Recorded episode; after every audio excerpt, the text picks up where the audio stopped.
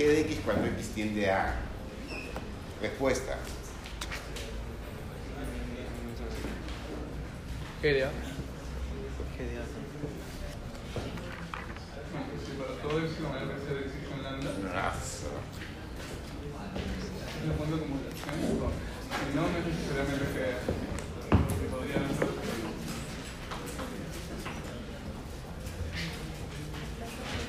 ¿Verdadero o falso? Falso. Entonces, ¿por GDA si es, falso? O sea, les pregunto qué sale y toda la primera fila me dice, bueno, salvo dos excepciones, toda la primera fila me dice GDA. Pero cuando les pongo GDA me dicen que es falso, lo cual sí es. ¿Se dan cuenta del error? No. Esto es falso. No necesariamente. Puede ser, pero puede ser que no. Miren todos los ejemplos que hemos hecho. En la mayoría de los ejemplos que hemos hecho, no es GDA. Sí. Y en los ejemplos difíciles que vienen en la práctica, no es GDA, pues. No es simplemente reemplazar y ya. En algunos sí. En los que hay continuidad, pues precisamente. Ya, Y esta, verdadera o falsa.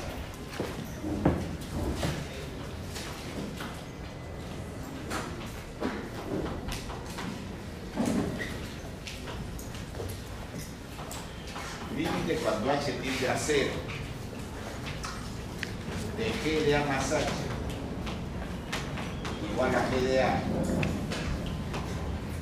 Si solo si el límite de g de x cuando x tiende a es g de a. Límite de g de a más h.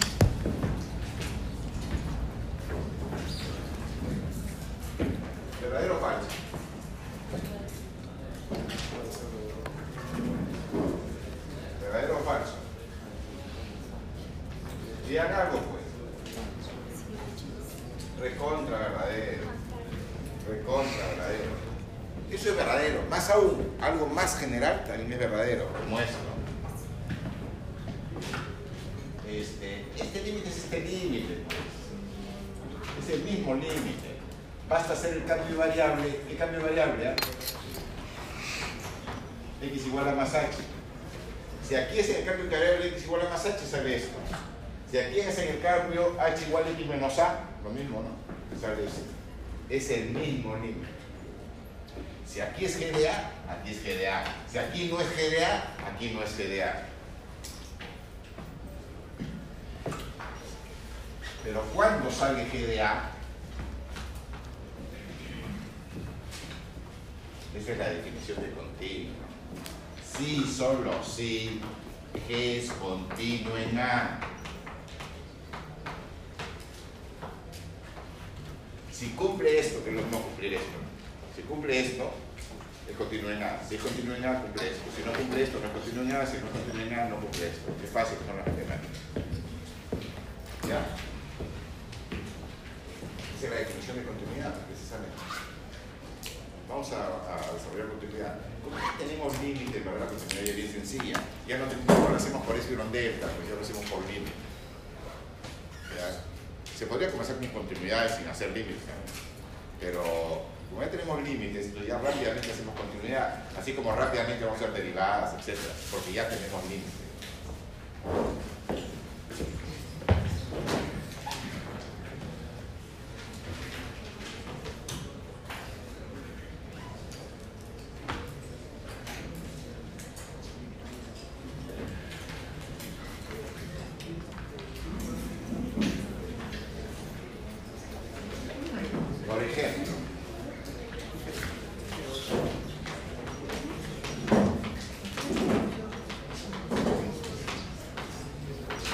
cosa nada más que me dice,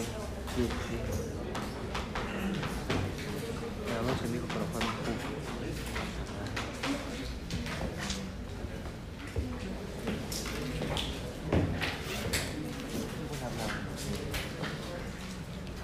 f de x igual a x cuadrado. Demuestre que f es continuo en A para todo A real. Eso es continuo en A para todo A real. Más adelante diremos este, continuo en todos los reales. ¿no?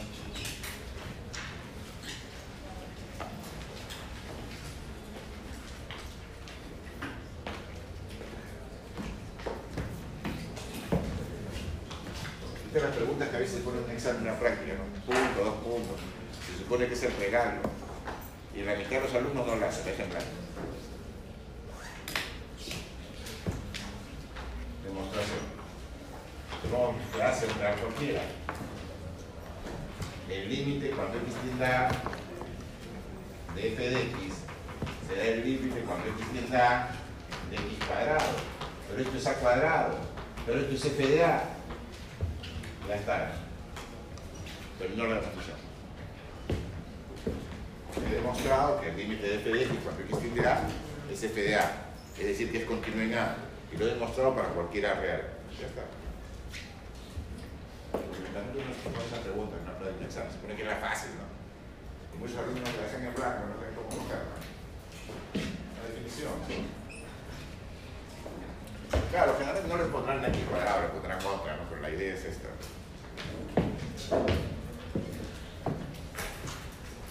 Veamos un poquito más complicadito.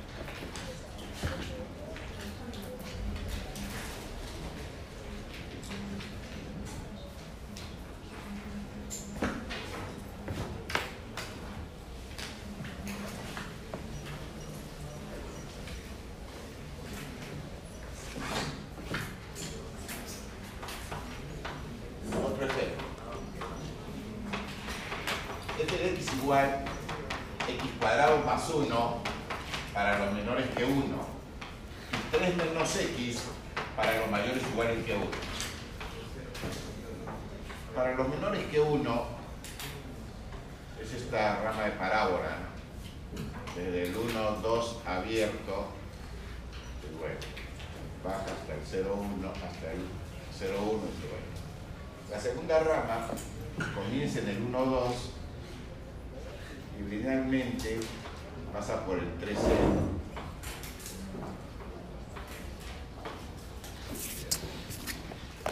Demostrar que f es continua, continua en A para todo A real.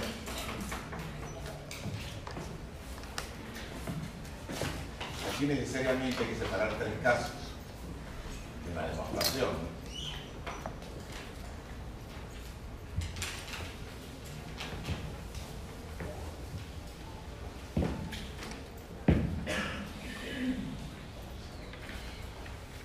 Primer caso, bueno, quiero demostrar para cualquiera real, sea, sea un real.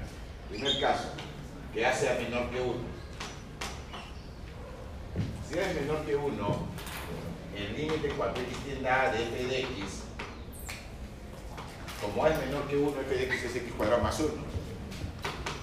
Sería el límite cuando x tiende a x cuadrado más 1. Y esto sería a cuadrado más 1. Pero como A es menor que 1, esto es f de A. Ya está, he demostrado que es continua para los menores que 1. De la misma manera voy a demostrar que es continua para los mayores que 1. Claro, ya tengo límite y es fácil pues, hacer continuidad, ¿se dan cuenta? Para los A mayores que 1. Límite cuando x tiende a de f de x sería el límite tiende a de 3 menos x, ¿no? porque para los mayores que 1, f de x es 3 menos x. Este límite es 3 menos a, pero como a es menor, mayor que 1, esto es f de a. Hemos demostrado que es continua para los mayores que 1. Nos faltaría demostrar que también es continuo en el 1. Después que la gráfica es continua en todos los reales.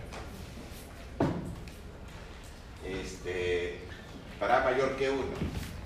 Hay que hacer por derecha e izquierda. Primero el límite cuando x tienda a 1 por la izquierda. Por la izquierda de 1, la función es x cuadrado más 1 y el límite sale 2. Por la derecha del 1, bueno, y que además es, bueno. Por la derecha del 1, bien de 1 por derecha, sería el límite cuando x tiende a 1 por derecha de 3 menos x.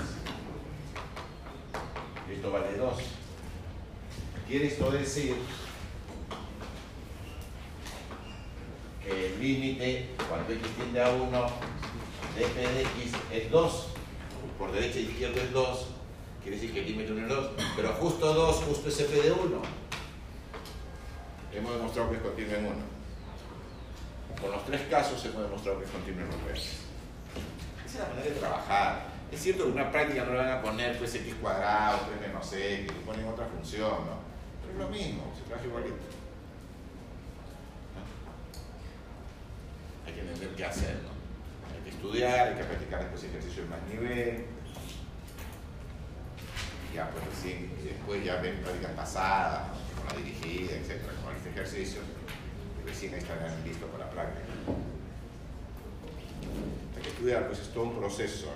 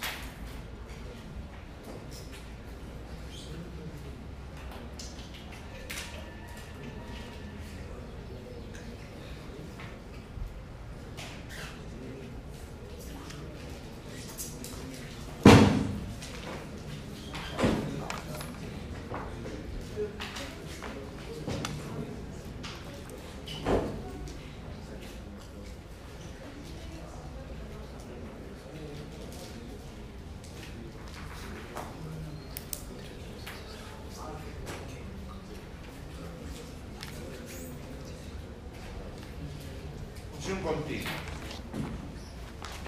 Se dice que la función f es continua en el número a si solo si el límite de f de x cuando x tiende a es f de a. Los libros suelen ponerlo así, de otra manera. Los libros dicen, para ser continuo en a, dicen, se necesitan tres cosas. Se necesita que existe f de a, se necesita que existe el límite cuando, cuando x tiende a y tercero, que estos dos números sean iguales. Los libros dicen, ¿no? tiene que existir f de a, tiene que existir el límite, segunda condición, y tercera condición tiene que ser igual. Sí. Yo la resumo en la tercera condición. Para que sean iguales, doy por sobreentendido que tienen que existir los dos. Si alguno de ellos no existe, ya no pueden ser iguales. ¿Se dan cuenta? Si los dos existen, si los dos no existen, menos. Pero sí es útil pensar en los tres casos para pensar cuándo no es continuo entonces. Si f de a no existe, ya de hecho no es continua. Si el límite no existe, ya de hecho no es continua. Y si existe f de a y existe el límite, pero no son iguales, tampoco es continua. Por eso es que es útil pensar como, como escriben los libros, ¿no? Tres condiciones para ser continua. Que existe f de a, que existe el límite y que esos números sean iguales. Yo lo, yo lo pongo así, doy por sobreentendido que tienen que existir. Que si uno no existe ya no son iguales. Ojo que este límite, cuando x tiende a f de x igual a f de a, sería lo mismo que decir que el límite de f de a más h Cuando h tiende a 0 es f de a. Sí, solo si la función es continua. Esto es cierto si es que la función es continua en a. Si no es continua en a, no es cierto. La definición de continuidad. Solo que es, si a este límite le hacen el cambio de variable x es igual a más h, sale este. Y si a este le hacen el cambio de variable este, h igual a x menos a, sale este de aquí. Si existen son iguales, esos dos límites. Decimos que es discontinua si no es continua. ¿Ya? No, que fácil la matemática. Yo prefiero decir no continua porque queda más claro, ¿ya? Pero en matemática más se usa discontinua, más. Significa no continua. Pero hay que distinguir entre dos tipos de discontinuidades, entre las removibles y las esenciales. Hay varios nombres, ¿ah? se le llama removible, o evitable, o salvable, le dicen algunos libros. Removible, evitable, salvable, según el libro que usen. Usamos sobre todo eh, removible. ¿Cuándo decimos que es discontinua y removible? Cuando es discontinua, pero el límite existe. Cuando tiene una discontinuidad removible, después vamos a por qué el nombre. Cuando decimos que tiene una discontinuidad removible en A, cuando sea discontinua en A, pero donde el límite sí existe. Y cuando tiene una discontinuidad esencial, cuando sea discontinua y el límite no existe. Siendo discontinua, si el límite existe, es removible. Si el límite no existe, es esencial. Es la caracterización. Es fundamental esta caracterización, sobre todo para el curso de cálculo integral. Veamos algunos ejemplos.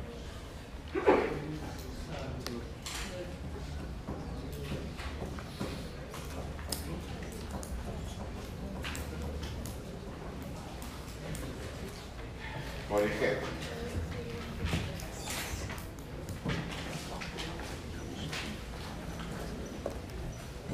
f de x igual x cuadrado menos 1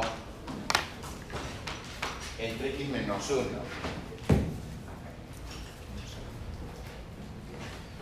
¿Cómo es la Lo hemos hecho primer día de clase.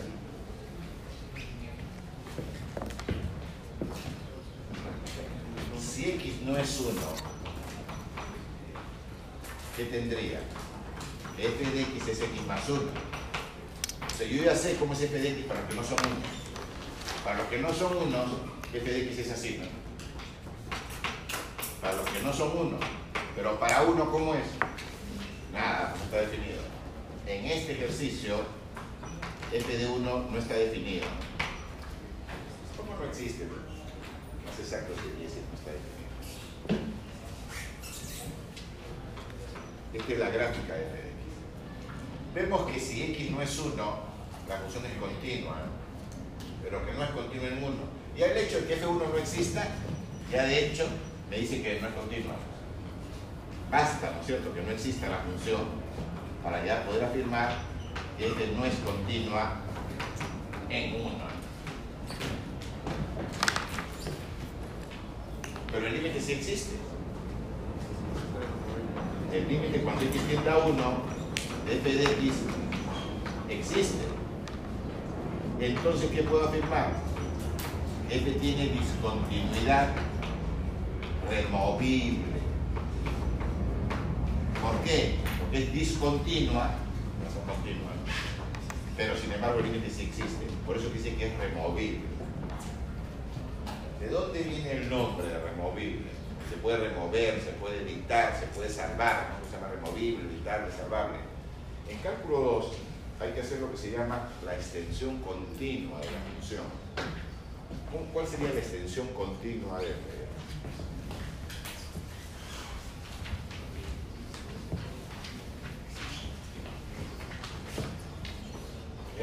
Es la extensión continua, se le llama.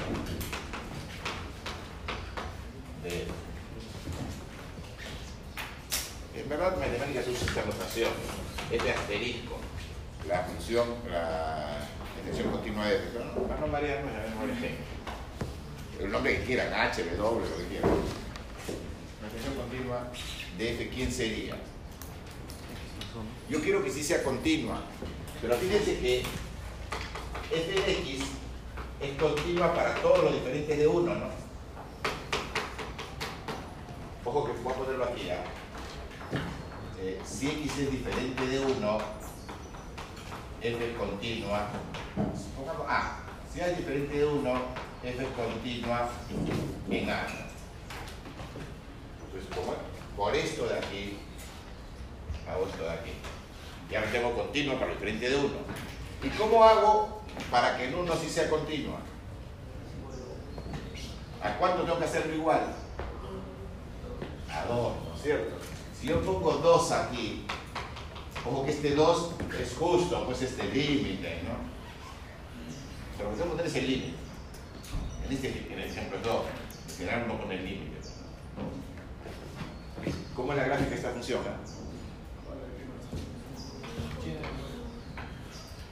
Así, ¿no?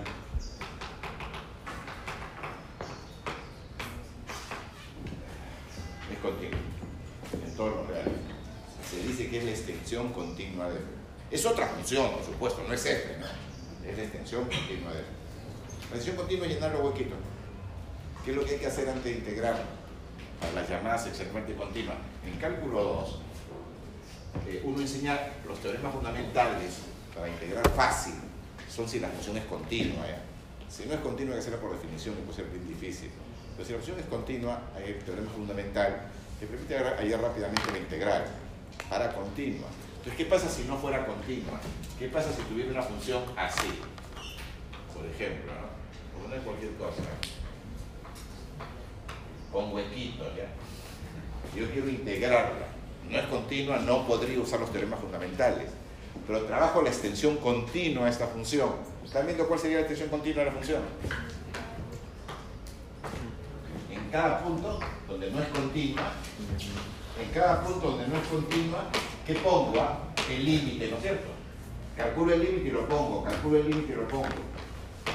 Y esta sería la extensión continua de la anterior. Pero se demuestra que las integrales son iguales. La integral de la función es igual a la integral de su extensión continua. Entonces, hallo la extensión continua, hallo el valor de la integral y ya tengo el valor de la integral de la que quería, de la inicial. Por eso es necesario entender extensión continua y saber que lo que significa es poner en el, huequito, poner el puntito. ¿Para qué pone? El límite, pues, precisamente, ¿no? Para llenar el huequito. Claro, en este ejemplo es 2, pero en sería el límite. Esta idea es básica. Fíjense que entonces G es continua en A para todo A real. Bueno, realmente se hace continuidad en el dominio de esta. ¿no? O sea, en el dominio de F se extiende continuamente. Eh, si no está definiendo todos los reales, este tampoco no va a estar definiendo todos los reales. Puede ser que no esté definida por acá, que esté definida por acá. Esté definida, lleno los huequitos donde esté definida. Si es que es excepcionalmente continua, Eso se ve en el segundo caso, en el segundo curso de cálculo. Pero les indico por qué ¿no? mencionamos esto de expresión continua.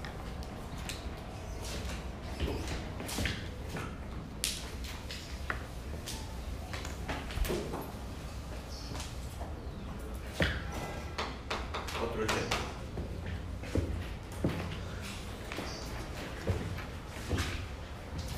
f de x igual x cuadrado más 1 si x es menor que 1 y 4 menos x si x es mayor o igual que 1. Para los menores que 1, esta sección de parábola, pero para los mayores que 1 comenzaría en el 1, 3 y pasa por el 4, 0 linealmente.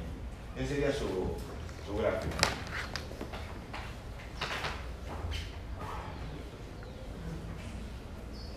Para los menores que 1 es continua, para los mayores que 1 es continua. Esta es continua en A para todo A diferente de 1. Ah, algo que me he puesto aquí. No, sí lo puse. Esto era removible. Aquí no va a ser removible, ¿se dan cuenta? ¿Por qué aquí no es removible? 1. El límite cuando x tienda a 1 de f de x no existe. Porque los laterales son diferentes. ¿no? Como el límite no existe, ¿qué puedo afirmar? F tiene una discontinuidad esencial en es en 1, o en x igual a 1, o en a igual a 1, lo vas a decir en 1, pero es esencial. ¿no? no se puede salvar, ¿se dan cuenta? ¿Dónde pongo el puntito? Ahora el puntito está acá, ¿no? Pero ¿dónde lo pongo para que sea continua? No hay manera. Si lo pongo acá no es continuo, acá tampoco, acá tampoco, acá tampoco, si no lo pongo peor. No se puede salvar la continuidad, ¿se dan cuenta? No es como aquí, el que dice, no, pues pongo el puntito aquí, pues no, se salva. ¿eh? Este es extremadamente continuo, esta no. Esta no se puede salvar, no se puede remover esa discontinuidad que hay.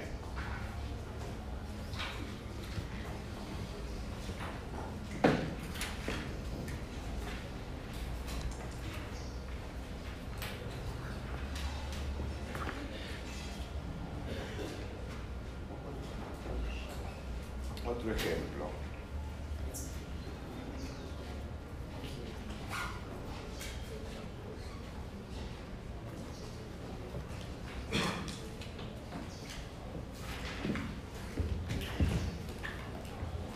f de x igual 1 entre x menos 1.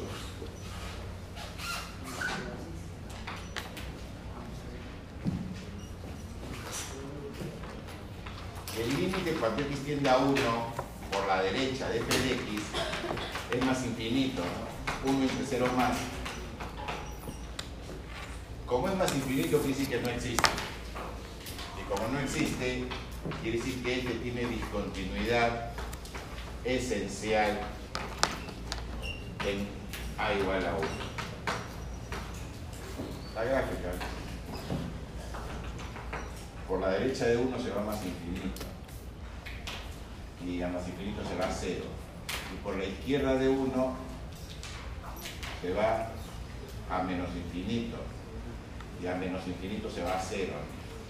Acá se va a 0, acá se va a menos infinito, acá 0, acá más infinito. Pero se ve que es continuo en todos los puntos salvo en, el 1, ¿no? Y que la discontinuidad es esencial. ¿Dónde pongo el punto para que sea continua? No se puede. Es esencial, no se puede salvar, no se puede remover.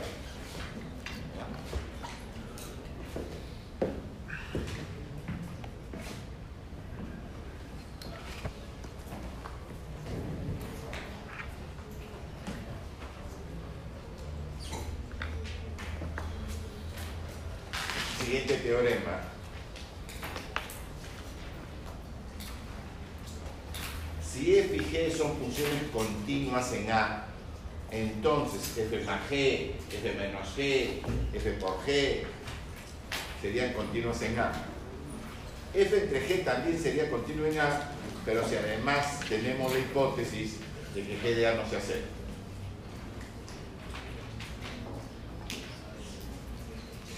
De nuevo, esos problemitas fáciles, que más bien el alumno suele dejarlo en blanco, no contestar.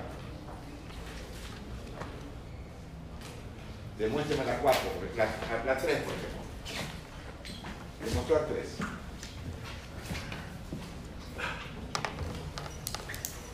¿Cómo lo haría?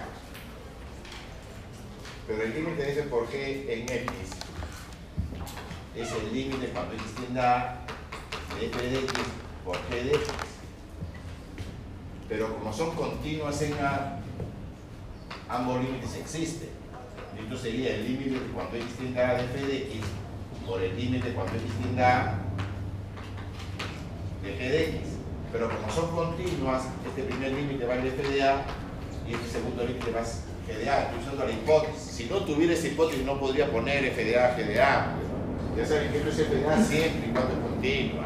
Esto es a siempre y cuando es continua. Si no, este paso estaría mal. Pero esto es f por g. Ya está. El límite de esta función en a es la función en a. ¿Qué significa? Que esa función es continua en a. ¿Ves por qué algunos alumnos lo dejan en blanco? Pero también deben ver que es bien fácil, es la que suele ser regalo. ¿no? Sí, a veces algunos sacan con páginas difíciles, no las fáciles, ahí nos pierden. Bueno, como se califica ahora, se la contagia por cualquier cosa. Me he por esto, me he por lo otro.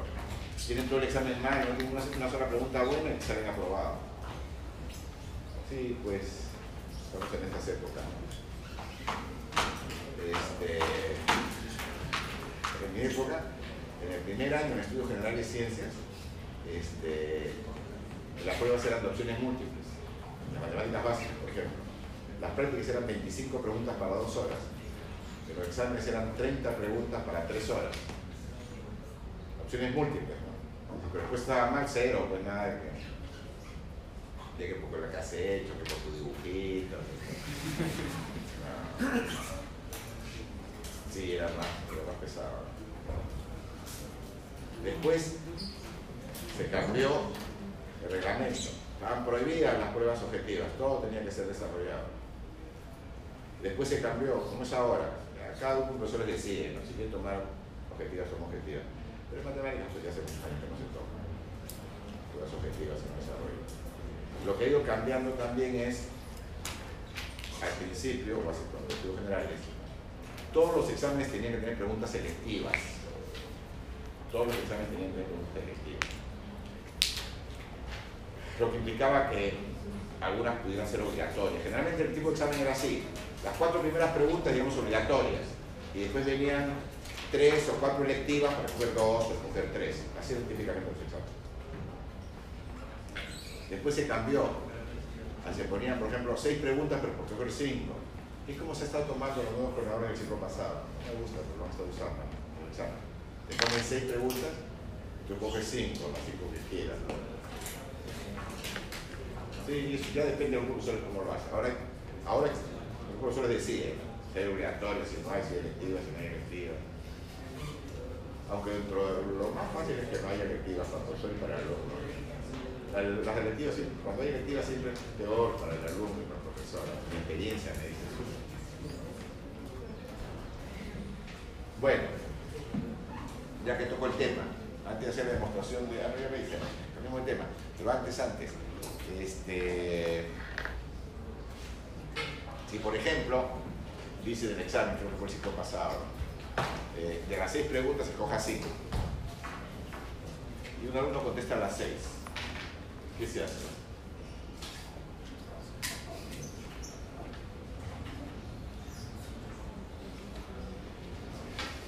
Si se le aplica directamente al reglamento, sería bueno, todas las preguntas se corrigen, pero se anula la de mayor puntaje. Lo que es bien drástico para el alumno. Porque generalmente el mayor puntaje pues el que está bien, tiene un 3, tiene un 4 puntos, ¿no? Y entonces más bien va a entrar una pregunta que tiene 0 o que tiene 1, va a cambiar una pregunta que tiene 4 puntos, 5 puntos por una pregunta de medio punto, un punto, ¿se dan cuenta? Es lo que dice el reglamento. Para que el alumno bueno conteste la Aunque los profesores, ¿no? Yo hay veces me hago, el, el que no he visto, corrijo solo, corrijo solo las cinco primeras, ¿no? Y la sexta como que no la he visto y no la corrijo. para que, de, eso, de hecho, eso es mucho mejor que corregir la, la sexta. ¿no? Pues si corrijo la sexta, voy a tener que bajarle la de más alto puntaje. Que puede ser la sexta, pero puede ser otra, seguramente. Eso quiere decir que, moraleja, si dice contesta 5, contesta 5, pues así. Se supone que en la contracarátula uno tacha para que no contestar. Bueno, está de más consejito. Ya, lo que me decía el señor de los polinomios. Los polinomios son continuos. Perdón, primero polinomios. Los polinomios son continuos en todos los reales. Los polinomios siempre son continuos. En todos los reales. Cociente de dos polinomios que son racionales son continuas, pero en su dominio. Porque si hay un cero dividiendo en la racional, un cero en el denominador, uno estaría en el dominio y la función no, sería continua ahí. Ahí habría o un huequito o una asíntota. No siempre asíntota, puede ser huequito nada más. Ser huequito asíntota. Para los, los que dividen el denominador. ¿no? Y ahí la función no es continua. Pero en todo lo demás, la función sí es continua. Es continua en todo su dominio, se dice. La racional. La raíz enésima. Si n es impar, es continua en todo R. Si n es par, es continua para los positivos. La seno es continua, la coseno es continua. Vimos cuando vimos límites, vimos el teorema del sándwich y vimos el teorema fundamental, límite de seno de x entre x cuando x tiende a 0 igual a 1. Y con eso le mostré como un ejercicio que el límite de seno de x cuando x tiende a es seno de a, que en el fondo es la demostración que se continúa en a. Hagamos la segunda. ¿Cómo se demuestra que coseno es continuo en a? De la misma manera, pues tomo el límite del coseno de x cuando x tiende a y me tiene que salir coseno de a. Eso es lo que vamos a hacer. Demostrar que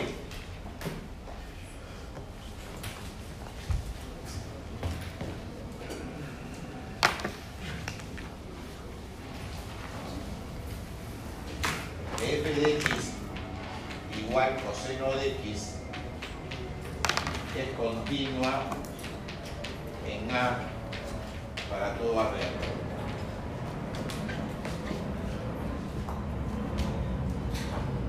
Demostración. Sea un real. El límite cuando x tiende a de coseno de x ya saben qué habría que hacer. ¿Saben qué habría que hacer? ¿Ah? Cambio de variable, ¿Qué cambio variable? X menos A. Sí, sí. Hacemos H igual a X menos A. Sería límite de X, pero X es A más H. El coseno de A más H. Pero ahora es el límite cuando H tiende, ¿no? cuando h tiende a 0.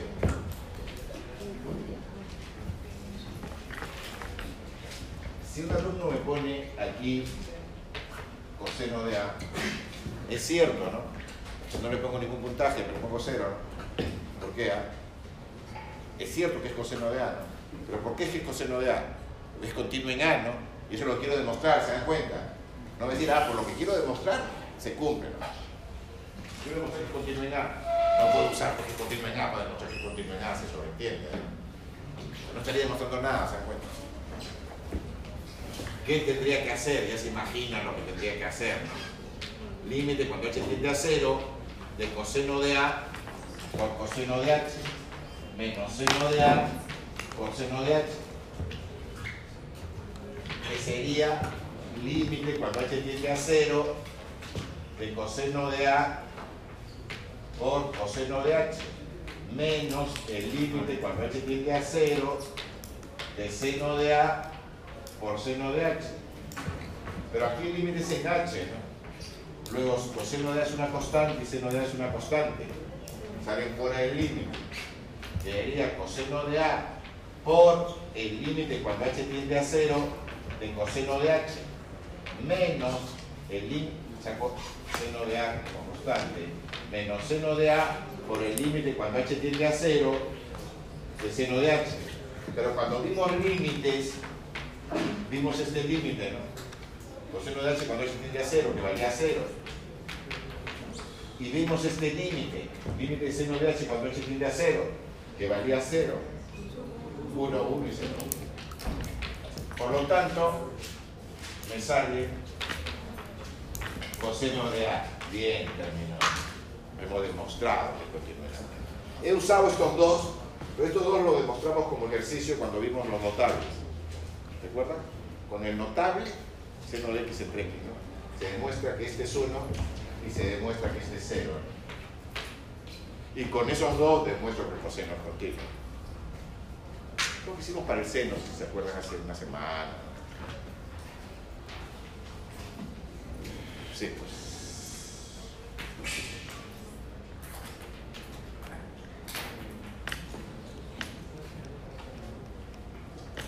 La exponencial continua en todos los reales.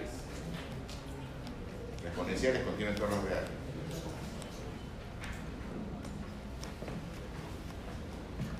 ¿Por qué la exponencial es continua en todos los reales? Ah? Contésteme esa pregunta. ¿Por qué la exponencial es continua en todos los reales? Porque el límite de la x cuando x tiende a es la a. Por eso, pues. ¿No? Ni más ni menos Como lo mencionamos cuando vimos límites por exponenciales. La logaritmo es continua en su dominio. No en todos los reales, pero sí en su dominio.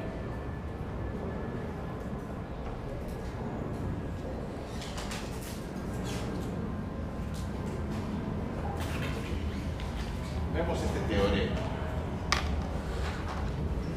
Si g de x es L, el límite, perdón, si el límite de g de x es L, cuando x tiende a y f es continua en L, entonces el límite cuando x tiende a de f compuesta con g en x es f de L. Este teorema ahora muchos cálculos en una serie de problemas como cambio de variables casi. Pero hace de frente. Voy a escribir el teorema de otra manera para que para verlo de otra manera.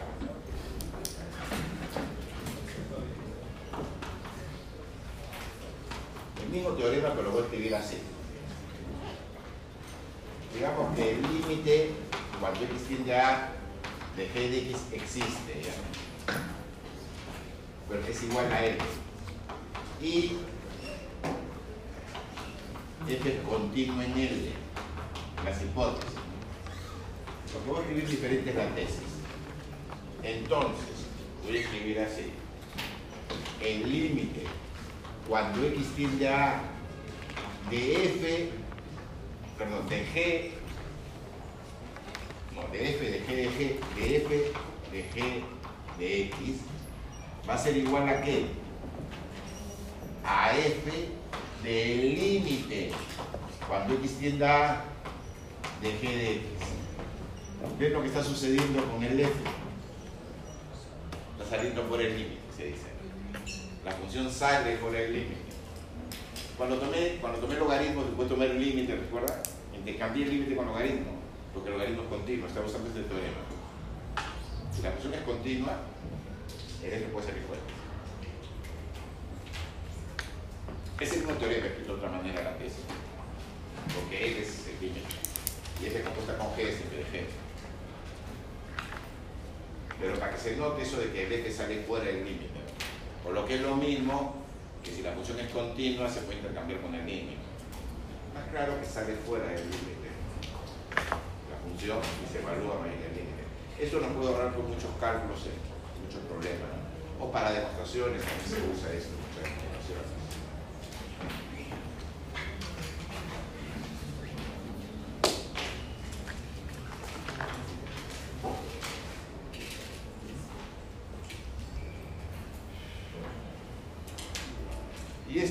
parecida. Bueno, esa es la que queremos. Sí. Continuamos la siguiente hora. Haremos algunas aplicaciones de este teorema y continuamos con continuidad.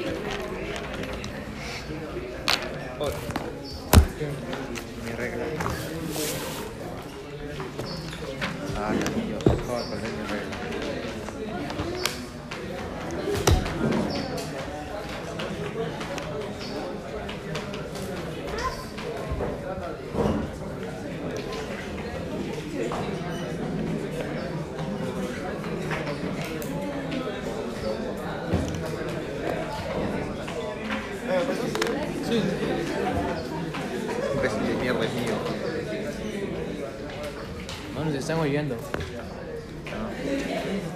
Oh, uh, uh.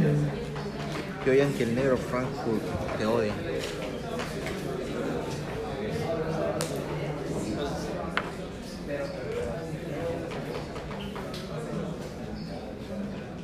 Uy, ¿Verdaderos o falsos? La primera es falsa.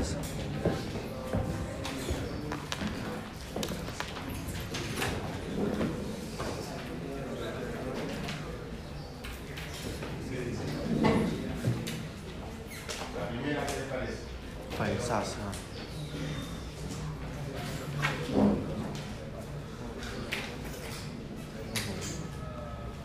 Bien, hago. La primera, ¿cómo es? ¿Verdaderos? Sí, es verdadera. Esta es una sí es falsaza. La segunda, ¿cómo es? Falsaza. Con la falsa. ¿Y la tercera, cómo es? Verdadero. ¿Verdadero? Verdadero. Verdadero. Para él es cero si sería cierto. La primera y la tercera son verdaderas. La segunda no es falsa. Cuidado con la segunda, no se deje para. La primera se usa para no problemas.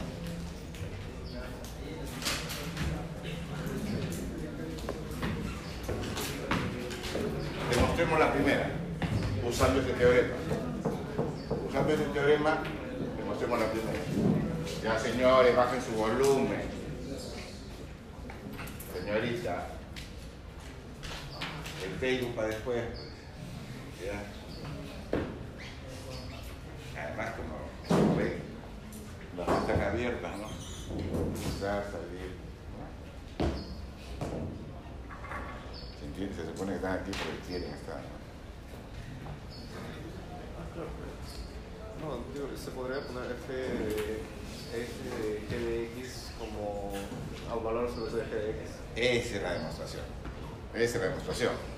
Poner este valor absoluto de g de x como la compuesta del valor absoluto con g de x. pues. Y como el valor absoluto es, compuesto, es continuo, sale por el límite y ya está. Claro, esa es la demostración.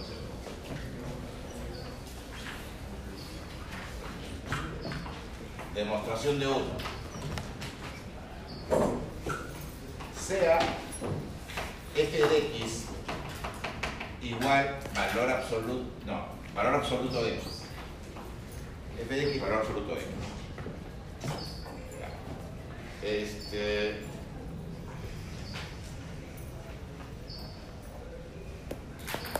Fíjense que f es continuo en todos los reales. Como es continuo en todos los reales, con más razón va a ser continuo en L. Porque es continua en, R, pero continua en L. Ahora vamos al límite que quiero. Quiero el límite del valor absoluto de g de x. Pero, aquí está la gracia, ¿no? Ver valor absoluto de g de x como la compuesta de f y g. Entonces, f de g de x. pues. Pero como f es continuo en L y el límite de g de x es L por hipótesis, entonces sería f en el límite cuando x tiende A de g de x. Y esto sería este, f de L igual al valor absoluto de L.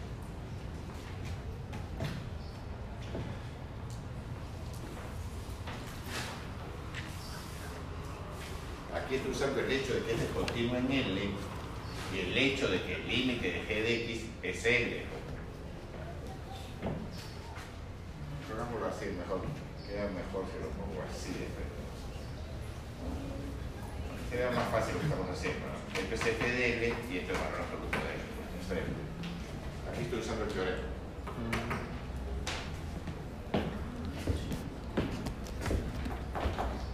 Sí, sí, sí, sí, sí, sí.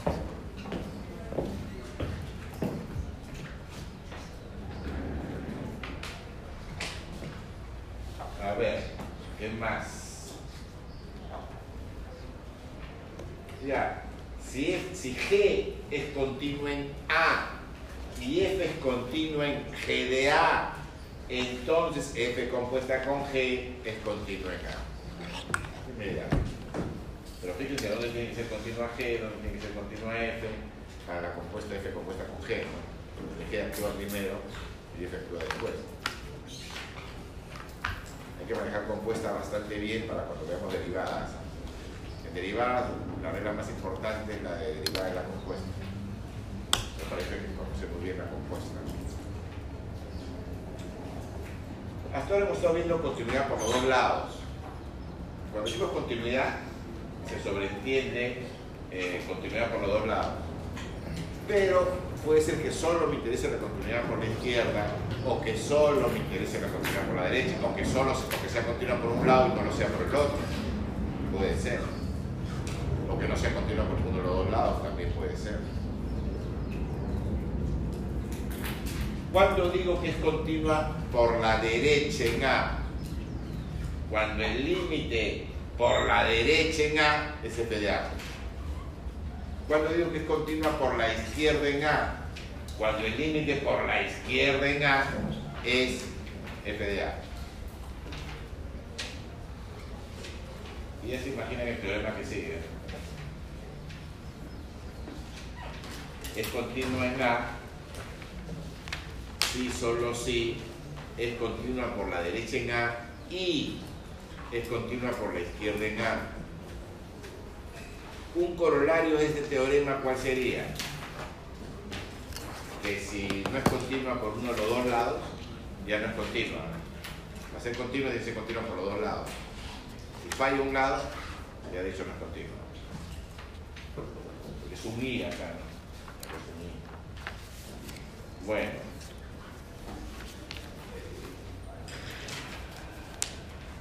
Hagamos algún ejemplo.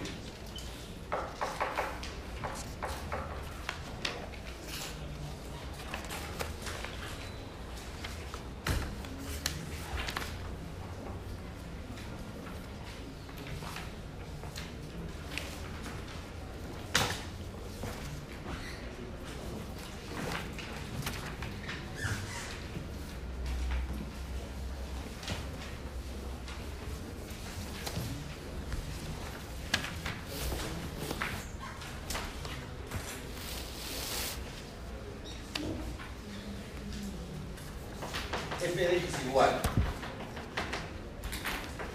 x cuadrado más 2 para x menores que 1 y 3 menos x para x mayores o iguales que 1. Para los menores que 1 es la cuadrática. Para 0 vale 2, 3 por acá, 3 por allá, pero solo para los menores que 1.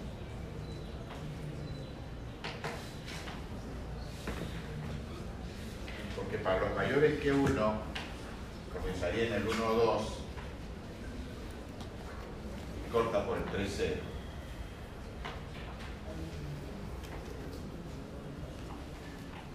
Ya está.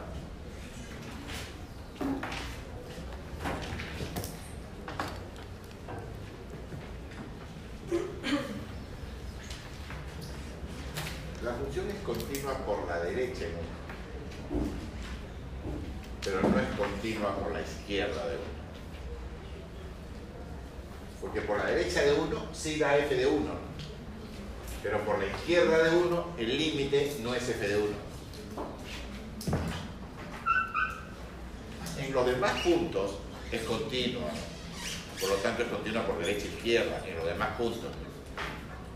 Pero en uno solo tiene continuidad por un solo lado, no tiene por el otro.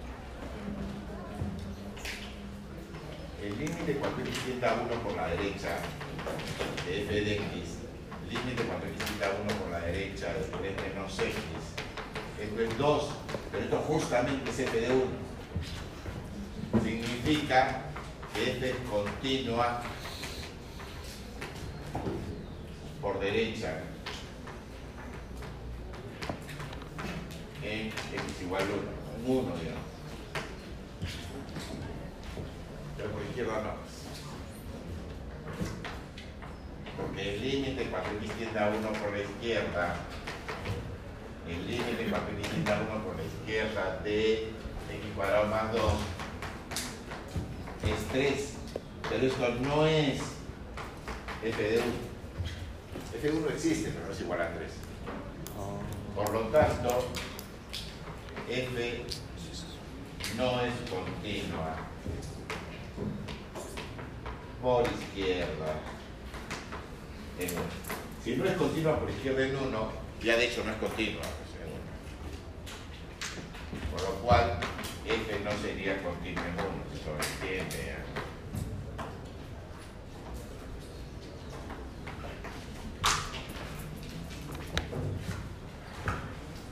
No continua por la izquierda, ya de hecho no es continua.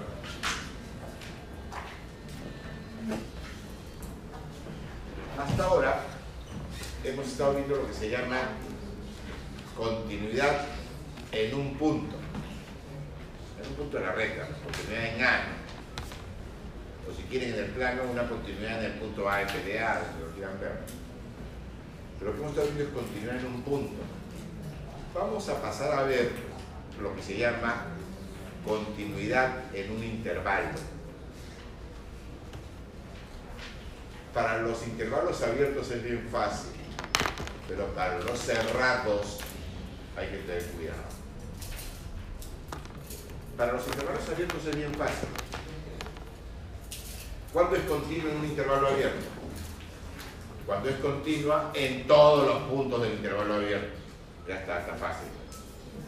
¿Cuándo es continua en el abierto? Cuando es continua en todos los puntos del abierto. Pero esa no es la definición para continuar en un cerrado.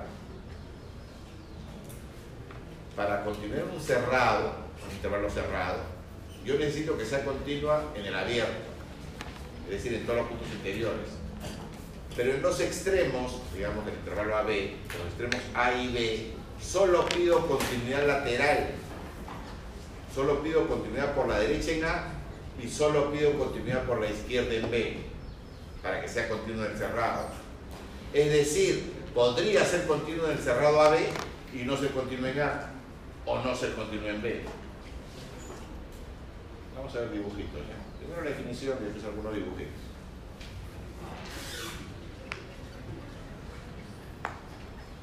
¿Qué es el caso 1 y el caso 4? El caso 1 es para abiertos, el caso 4 es para cerrado. El 2, 3 es para. Sobre todo usamos el 1 y el 4.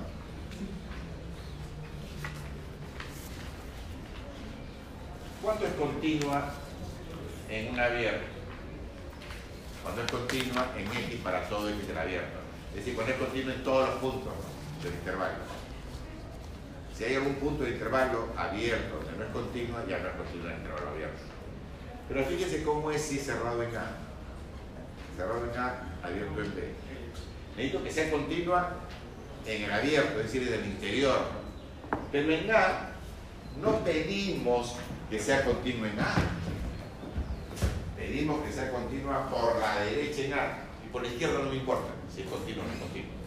Es decir, en verdad no me importa si es continua en A o no es continua en A. Lo que me importa es que sea continua por la derecha en A. Para ya poder decir que es continua en cerrado A, B. Lo mismo pues si es abierto cerrado. Para ser continuo en el abierto en A, cerrado en B, ¿qué necesito? Continuidad en todos los puntos del interior. Pues. Continuidad del abierto. Abierto es en todos los puntos del interior. Pero en B, ¿qué pedimos? Continuidad por izquierda, es menos pedir continuidad. Continuidad por izquierda. Y eso bastaría, aunque por la derecha no fuera continua, no importa. Y vamos a la definición que me interesa. ¿Cuándo es continuo en un cerrado? Ver.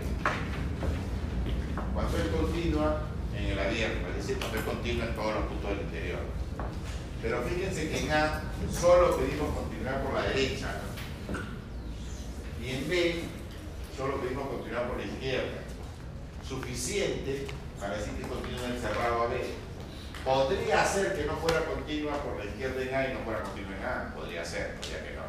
Podría ser que no fuera continua por la derecha en B. Podría ser. Podría ser que no fuera continua en B y que fuera continua en cerrado. Sí, se puede. Es la definición. ¿Está claro? Es fundamental el concepto de continuo en un cerrado. Porque suele ser la hipótesis en todos los teoremas de aquí en adelante en los cursos de cálculo. En los cursos de cálculo la hipótesis usual es, sobre todo el cálculo, sí, en todos, más en cálculo, sí, en todo, es eh, sea f una función continua en el intervalo cerrado a b. Hay que tener muy claro qué cosa es ser continuo en un intervalo cerrado a b. Bueno, casi todo el cálculo se desarrolla, los teoremas fundamentales se desarrollan para continuas encerradas.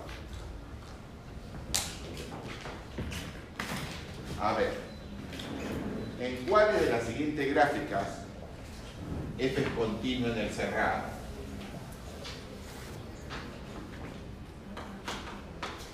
f continua en AB cerrado. A ver, la primera.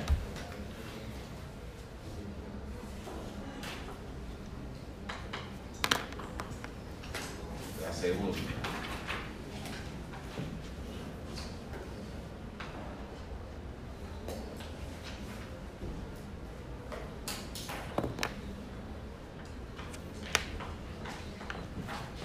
La tercera.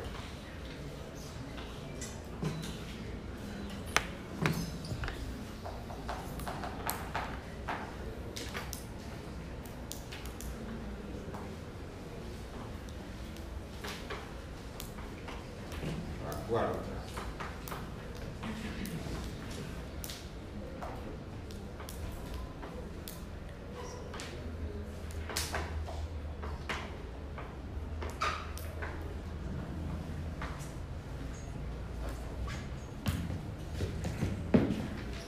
¿En cuál o cuáles de esos cuatro casos la función es continua en el cerrado AB?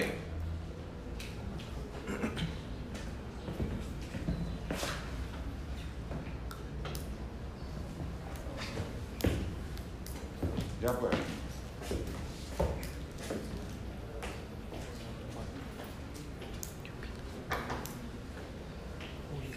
Sí.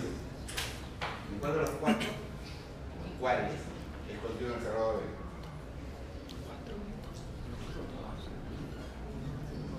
Señor.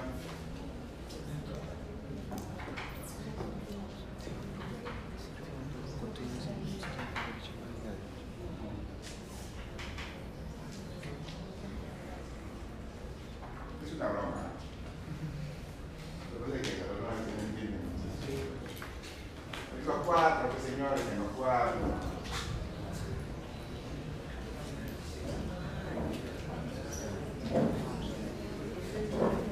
Pero profesor, en el caso 2, 3 y 4 no son continuas en A o en B, sí, pues, pero ¿y?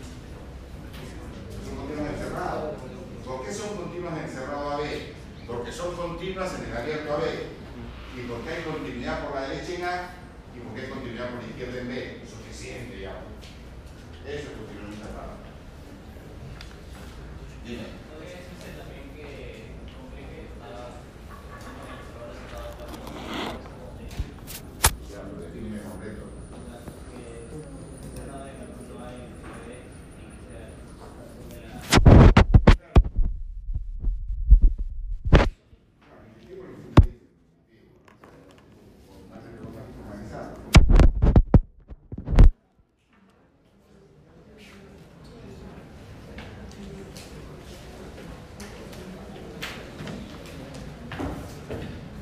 No sé, alguna de que no sean continuas, de que, de que no sean continuos cerrados, sí hay muchísimos casos.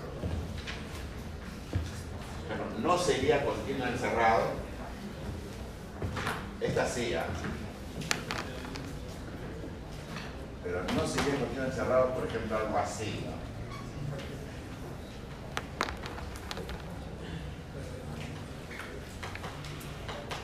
Esto no sería continuo, porque no es continuo por la derecha en A. ¿Se? Está fallando, continúa por la derecha en. No es continuo. Esta es no continua en AB. Algo así, por ejemplo. O, o algo así.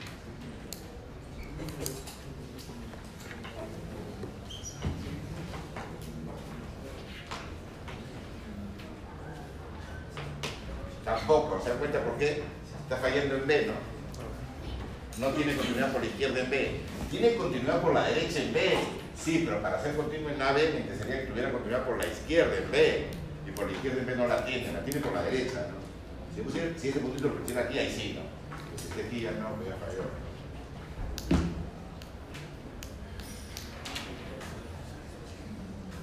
Uno más ahora. El va por acá, el por acá. Algo así.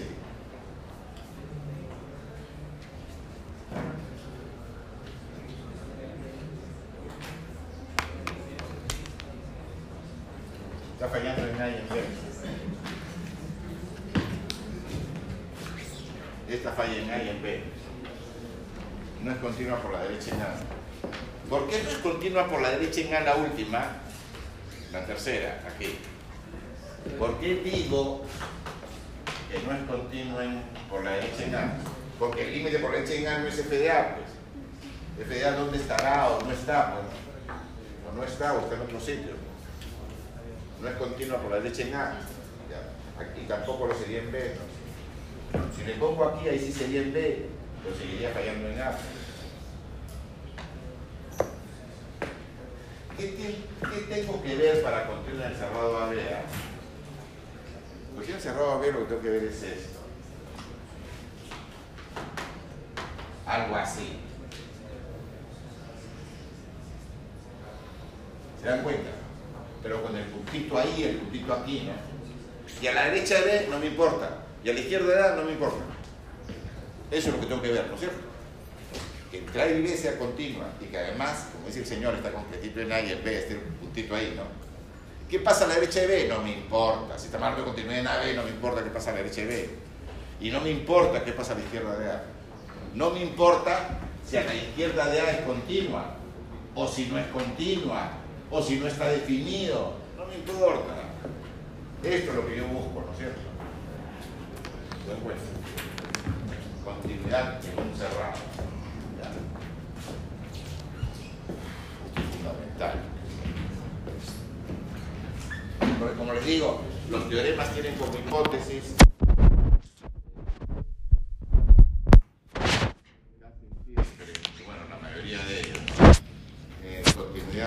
un.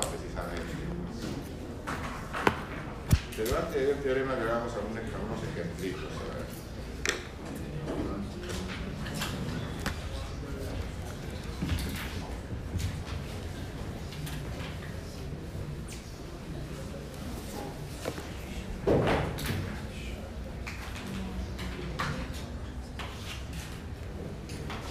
Ejemplo. X más 3, si x es menor que menos 1. X cuadrado entre menos 1 y 2 menos x más 3 x mayor que 2 la gráfica entre menos 1 y 2 es la cuadrática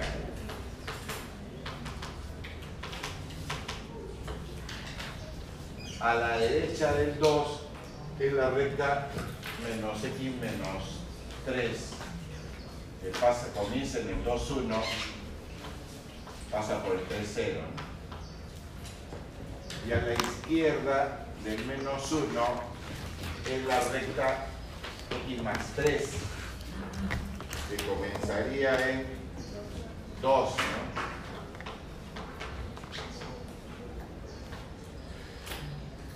y también pasa por el menos 3, 0 ya.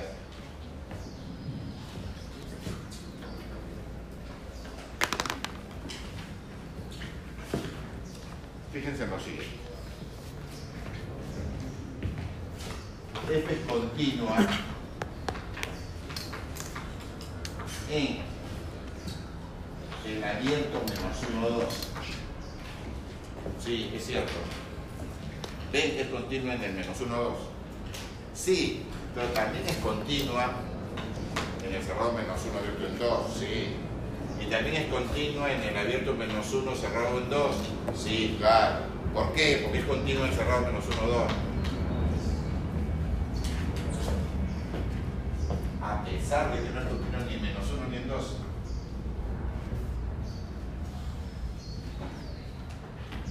Fíjense que F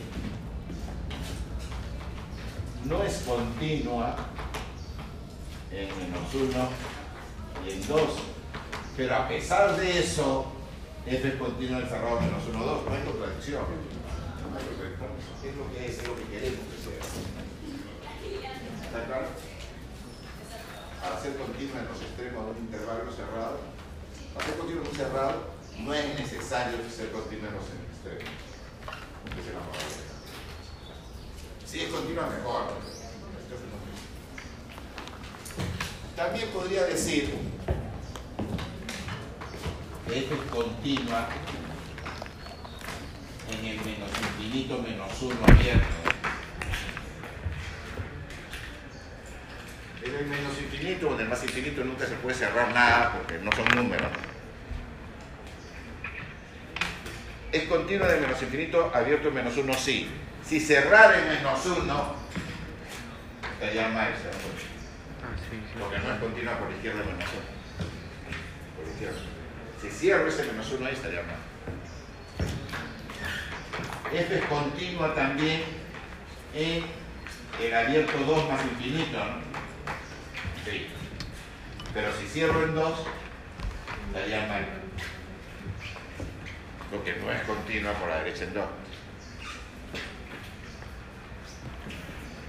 Es continua por la izquierda en 2, pero no es continua por la derecha. Otro ejemplito. Cambiemos un puntito, pues, ¿no? Agarremos este puntito de aquí y pongámoslo acá arriba. Ejemplo 1, para compararlo con este ejemplo 2.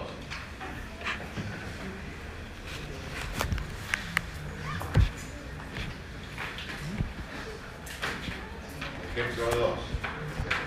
F de x igual x más 3 si x es menor o igual que menos 1 x cuadrado entre menos 1 y menor o igual que 2 y menos x más 3 para x mayor que 2 esta función tiene un punto de diferencia con la anterior ¿no? porque, bueno, para la cuadrática no hay problema ¿no? pasa por comienza desde el 2, llega hasta el 2, 4.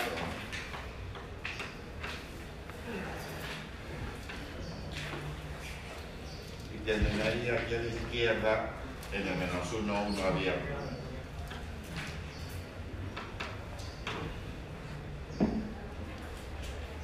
Para los menores que menos 1, comenzaría en el menos 1, 2, cerrado pasaría por el 3 0, menos 3 0.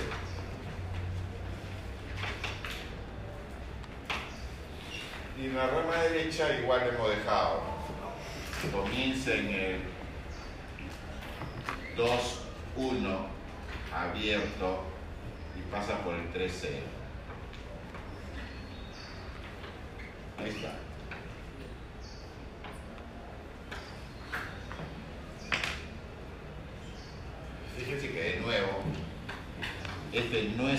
Continua en menos 1 y en 2. No es continua. No es continua. Porque el límite de f de x cuando x tiende a 2 no es f de 2, porque no es continuo en 2. ¿Está claro? Ya. Este, pero yo sí podría decir esto. Podría decir que f es continua en abierto menos 1, abierto menos 2. Sí, es cierto. Es continuo en el abierto menos 1, menos 2, porque es continuo en todos los puntos intervalos. Es cierto. También sería cierto si yo cerrara en menos 2. También sería cierto, porque es continua por izquierda en 2. Pero si yo cerrara acá, estaría mal. Porque para poder cerrar ahí, tendría que ser continua por la derecha en menos 1, y no es continua por la derecha en menos 1. Continua por izquierda. Igual, yo podría decir que esto es continua en el menos infinito menos 1, abierto. Sí, es cierto. Es continuo en todos los puntos intervalos. Pero también sería cierto si cerrara en menos 1. Cierro en menos 1 y sí, también es cierto. Porque es continua por la izquierda en menos 1. También podría poner que f es continua en el abierto 2 más infinito. Sí. Pero si cerrara en 2, estaría mal. Porque para poder cerrar en 2, tendría que ser continua por la derecha de 2. Estoy viendo los intervalos más grandes que se pueda. Más, si, si es continuo el más grande, con más razón es continuo el más chico, de hecho. Estoy viendo los más grandes que se pueda. ¿Está claro? Como no necesita ser continua en los extremos para poder o no poder ser continua en el intervalo, como este ejemplo que saben. No es continua en menos 1 y en 2, y sin embargo es continua en el intervalo cerrado menos 1 o 2. Dice que eso claro. Solo me interesa lo que sucede entre A y B, pues. No me importa qué pasa a la derecha de B, no me importa Pero que en B esté, esté el puntito ahí, ¿no? En A también.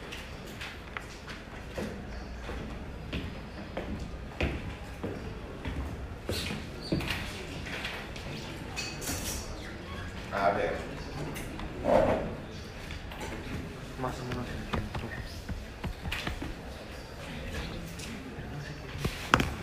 Vas a juntar. Tampoco. ¿Cómo se llama? Comer afuera pollo, pollo, pollo. ¿No? ¿Cuánto vamos a gastar? No sé. A ver, pensemos en Saque esto, material. ¿ya? Supongamos que este sea continua en el cerrado AB. Ya. Algo así. ¿Qué clase de Continua en AB. Algo así. Acá va a estar el F de B. Acá va a estar el F de A. Por ejemplo, todo dibujito es un ejemplo nada más. Supongamos que tengo un valor K entre esos dos. Cualquier valor entre F de A y F de B. Cualquier valor entre F de A y F de B. Por ejemplo, este K. Vamos a ver, esto sirve al revés.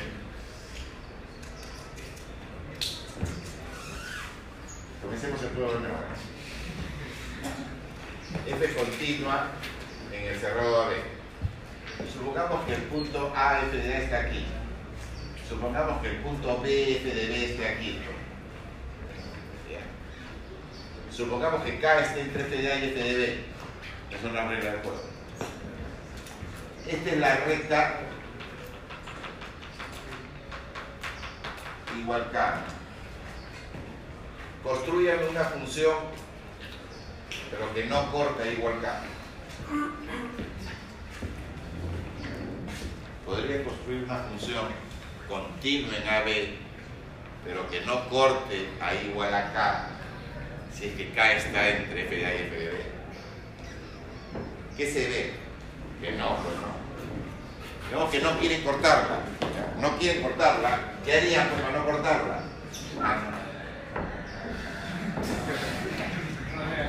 Pum, ya salto, sí, ya perdí continuidad, ¿se dan cuenta? Ya no cumpliría la hipótesis.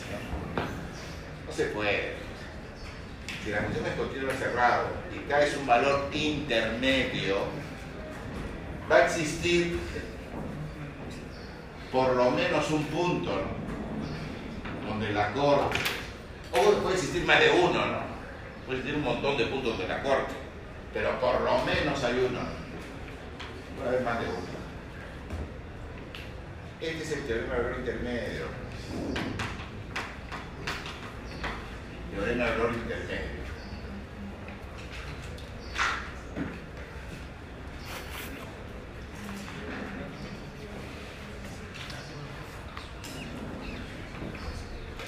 Supongamos que f es continuo del cerrado AB. Para cualquier k entre f de A y f de B, ¿qué va a ocurrir? Va a existir un C. Cuando decimos existe C, queremos decir que existe al menos uno. Puede haber más de. Existe un C en- entre A y B, la f de C es igual a K. Pero cuidado con esto. ¿Qué significa esto de f entre f de A y f de B? Esto de f entre, esta es una hipótesis, ¿no? la otra es esta. Con que K esté entre f de A y f de B. Doy el trabajo abierto, ¿no? Lo voy a poner así.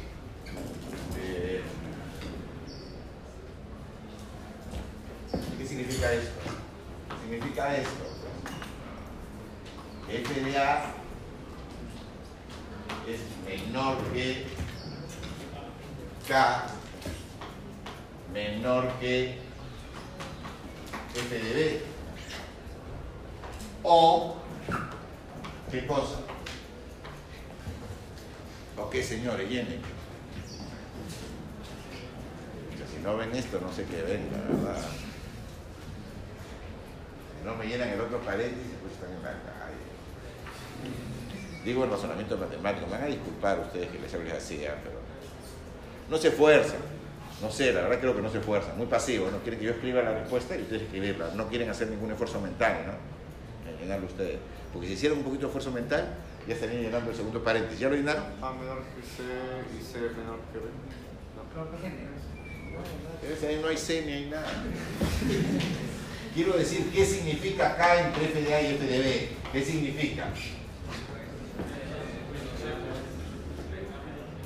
Y K está entre A y B. K está entre A y B. Señores, por favor. ¿De verdad que no lo? Ah, repíteme, repíteme. Claro, pues, por supuesto.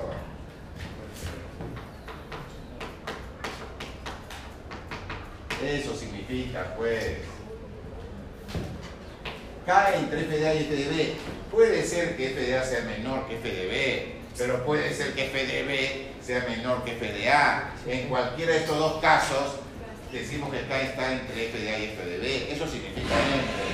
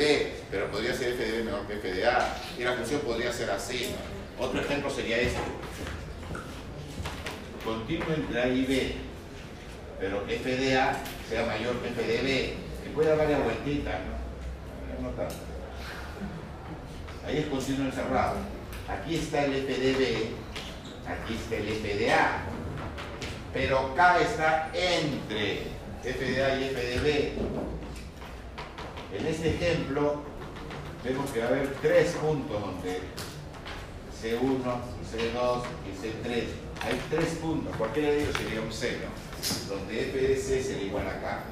FDC igual a K significa que está cortando a la recta igual a K. ¿Qué significa FDC igual a K? Que la función f de x está cortando a la recta igual a K.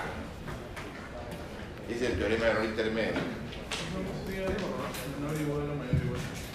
Depende, creo que el otro lado lo dice menor igual que sí, entonces tendría que cambiar. Sí, no, no, no, no, no. O una u otra. Eso está bien. También está bien. Prefiero hacerlo así porque está en la diapositiva, ya lo es ya. Está bien, está bien que sea así, pero mm, ahorita, ahorita que lo estaba viendo me acordé que otro lado derecho al revés había puesto, había puesto que entre era como igual, igual, igual, igual acá. Pero entonces tenía que poner que el C estuviera encerrado, porque podía estar en el extremo. Prefiero así. Si, si, quieres que el entre, este entre, incluya FDA, incluya FDB, por ejemplo, la cuestión está bien, déjenla así ya.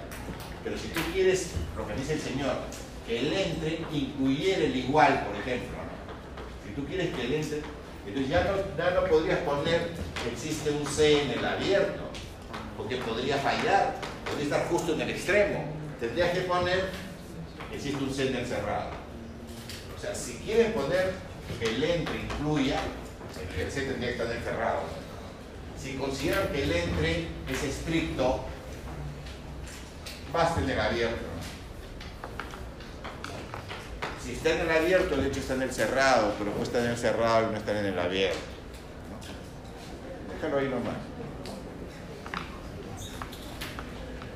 Ya, está bien fácil, ¿no? Demuéstralo.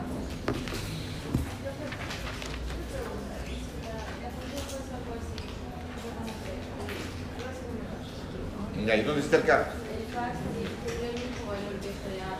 que Sí, puede haber varios puntos, sí. pero no, yo entraría en su definición.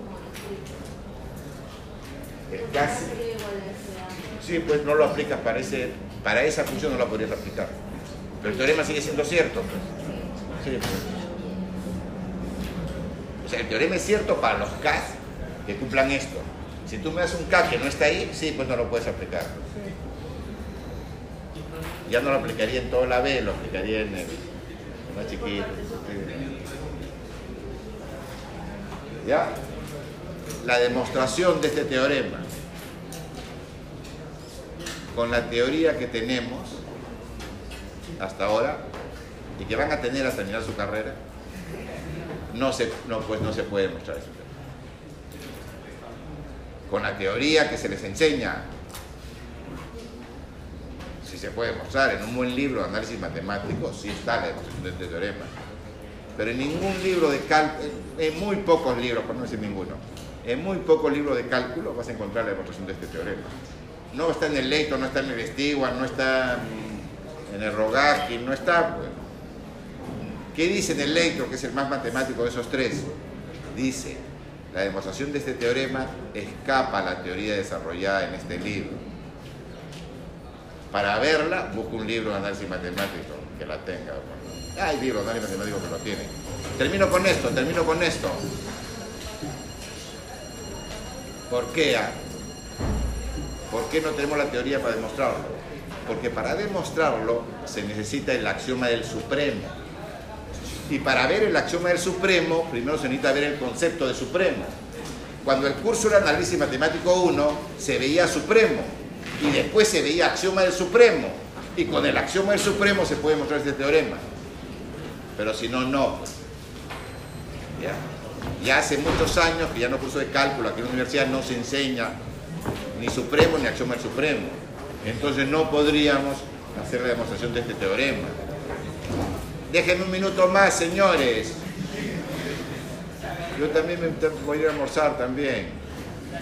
Deme un minuto en la cola, pero saca tu ticket pues. O, sal por la puerta allá y andate a San Miguel, o a Polo Libre, o a La Marina. Ya, ya, sí, deme un minuto, dame un minuto para terminar, pues. Ya me lo que quería decir.